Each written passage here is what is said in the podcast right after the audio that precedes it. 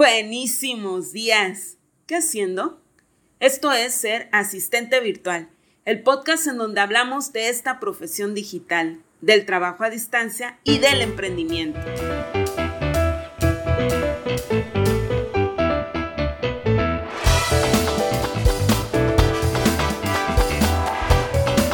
Y yo soy Karina Viñas y en este episodio 13 te hablaré sobre el trato con clientes. Estoy con un tema súper especial, poniéndole muchas ganas para transmitirte mi pasión y que tú también te puedas dedicar a ser asistente virtual como yo y hagas lo que te gusta. Te voy a ser sincera, conseguir el primer cliente es lo más difícil cuando comienzas, pero quiero que sepas que no es inalcanzable. Y como decía la chimoltrufia, Claro que por supuesto, desde luego que sí. Es una tarea que requiere dedicación. Te recomiendo que sigas a los creadores de contenido que estén dentro del área en la que tú te quieres desenvolver. Recuerda que lo fundamental para tu emprendimiento es capacitarse y seguir trabajando en tu negocio. Al principio vas a tener muchas áreas de oportunidad, pero todo esto se va a ir puliendo.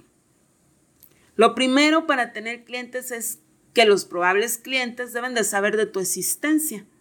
Ya una vez que saben de ti, tienen que saber que tú eres la opción más idónea para ellos y que tú eres un conocedor de tu área. Debes de estudiar estrategias para atraer a tu público objetivo. Hay que trabajar la marca personal. ¿Y dónde o cómo vas a buscar clientes? Bueno, ya hemos hablado de ello. A continuación, te enumero las opciones.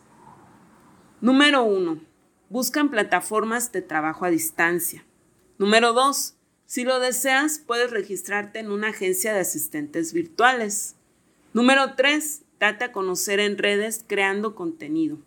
Número 4. Contacta a tus posibles clientes a través de su correo o sus redes. No es solamente vender tus servicios por vender. Hay una estrategia detrás de cada una de las acciones. ¿Vender tus servicios te pone nerviosa? A mí también. La mayoría de los expertos en su área tienen que contemplar que las ventas, aunque no sean su área de especialidad, son parte esencial del emprendimiento.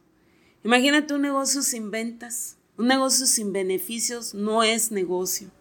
La mayoría de la gente que empieza como freelance no tiene capacitación en cómo vender, pero hay que mentalizarnos y aprender las técnicas de venta y ponernos en los zapatos del cliente. ¿Y qué es lo que quiere el cliente? Piensa en las veces que has sido clienta, ya sea que hayas ido a comprar zapatos o hayas contratado los servicios de un profesional. El cliente quiere un servicio de calidad. Porque si vas a un restaurante, pides vino, lo último que quieres es que esté adulterado. El cliente quiere que le den respuestas. Si vas con el doctor, te interesa conocer tu diagnóstico. El cliente quiere un profesional.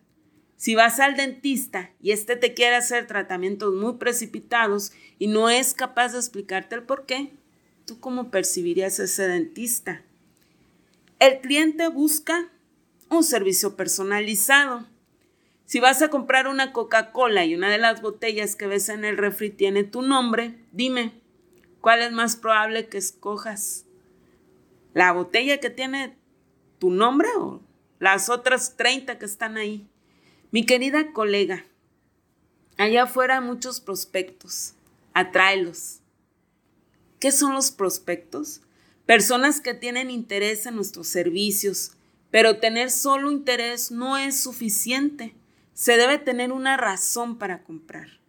Yo tengo interés en la hermosa ropita para perro que hace mi prima, pero ni siquiera tengo mascotas. ¿Soy su público objetivo? No, no lo soy. Si me pierde como prospecto es que a lo mejor mi interés no está tan acorde con su oferta. ¿Cómo lograr que del interés se pase a tener una razón para comprar? Hay que demostrar que puedes resolver el problema de tu prospecto. Te pongo un ejemplo. Yo tengo un prospecto que tiene una tienda de comercio electrónico, vende programas. Bueno, primero identifico su necesidad.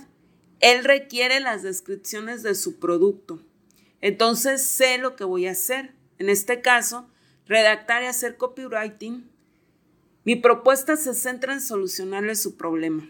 Con el cliente estuve hablando de que voy a identificar el público objetivo, prestar atención a esos detalles, conocer las necesidades de ese público, conocer el perfil de los clientes, establecer su buyer persona.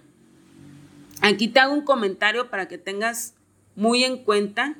Se puede tener varios perfiles de clientes. Por ejemplo, si se dedican a vender multitud de productos, pues te vas a dar cuenta que el perfil del cliente no tiene por qué ser siempre el mismo. Voy a, hablarle de que identificaré el mejor estilo de comunicación para dirigirme a su cliente. Haré un cruce entre características del producto y el grupo al que me dirijo. Y voy a hacer que el cliente de mi cliente perciba por qué debe de comprarle el producto a mi cliente y no a la competencia. Entonces, para el trato con los clientes, debemos de tener en cuenta que nos contratan como solucionadores de problemas. No entramos a crear problemas, sino a resolverlos. Por eso es importante que escuches a tu cliente, pues teniendo más conocimientos del problema es más fácil ofrecer soluciones. Cada cliente es único y repetible. Cada cliente es el más importante. Personaliza tu comunicación con él. Esto habla de que tienes un interés genuino en él o en ella. Una buena actitud genera aptitud. En sí, la buena actitud te ayuda a desarrollar talentos. La buena actitud hace la diferencia en el trato con tu cliente. No solamente necesitas simpatía, sino empatía. La simpatía es necesaria, pero no suficiente. Piensa desde la perspectiva de tu cliente. Establece relación con tu cliente. Esto te ayudará a retenerlo, ellos valoran cuando tus acciones son francas. Para el cliente hay que ser confiables. Él debe de saber que vas a actuar de manera adecuada. En el cliente está la clave de tu mejora. Cada cliente que vas teniendo te va a ir ayudando a pulir tus servicios y aprender cómo desarrollarte. Asertividad. Vas a establecer un diálogo en donde impera el respeto. Amiga, amigo, tus clientes necesitan de ti que tú estés en un aprendizaje continuo, constantemente capacitándote y actualizándote. Con el cliente hay que ir un paso adelante, hay que brindarle ese plus, hay que anticiparse a sus necesidades y adaptarse en función de ellas. Estás buscando un emprendimiento sostenible, colega. Por eso la relación con tus clientes es importantísima. Nunca la descuides. Brindar un buen servicio es fundamental para un negocio duradero. En sí el buen servicio al cliente va implícito dentro de tu modelo de negocio. Enfócate en él. Genera para ellos una excelente experiencia. Deleita a tu cliente. Practica la proactividad. Esto es relevante para todas las personas en sí. Y muchas colegas hacen también esta pregunta, pues, ¿cuántos clientes puedo atender? Esta es una pregunta que tú te debes de contestar en base a muchos factores. Una de ellas, pues, es en base a tus horas disponibles, en base a lo que requieran tus clientes. Entonces seguimos con el tema. Si tu cliente está satisfecho, esa es la mejor noticia, pues un cliente satisfecho es un cliente recurrente. Así que crea tu red de clientes satisfechos y establece relaciones positivas con ellos. Y esto te va a hacer un círculo virtuoso para tu emprendimiento.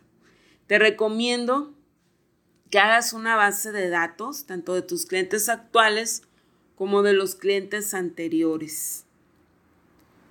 Y vamos terminando el episodio. Suscríbete, valora, comenta. Recuerda que estoy todos los lunes, miércoles y viernes con temas que te van a ser de mucha utilidad para tu emprendimiento. Así que nos vemos. Hasta la próxima. Bye.